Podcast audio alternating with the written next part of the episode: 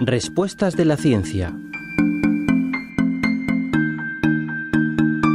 ¿Cómo interaccionan la oxitocina y la adrenalina durante el parto? Las dos hormonas más importantes que se activan durante el parto son la oxitocina y la adrenalina. Estas hormonas pueden ser consideradas como antagónicas, pues una inhibe a la otra. La oxitocina guía el desarrollo del parto enviando la información necesaria para producir las contracciones del útero y la dilatación del cuello del cérvix. Además, disminuye la activación del sistema nervioso simpático para que aumenten los niveles endógenos de opiáceos que producen efectos antiestrés, haciendo que la mujer se sienta mejor y produzca una mayor analgesia endógena. Pero para ello es necesario un estado alto de relajación y calma. La adrenalina, en cambio, se activa cuando tenemos miedo o sentimos peligro.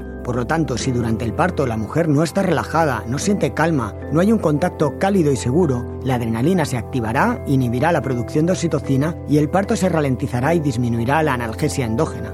Lo que hagamos los profesionales durante el parto influirá entonces significativamente en que se active la oxitocina o la adrenalina.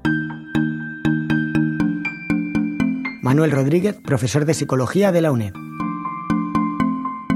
Radio 5 Todo Noticias.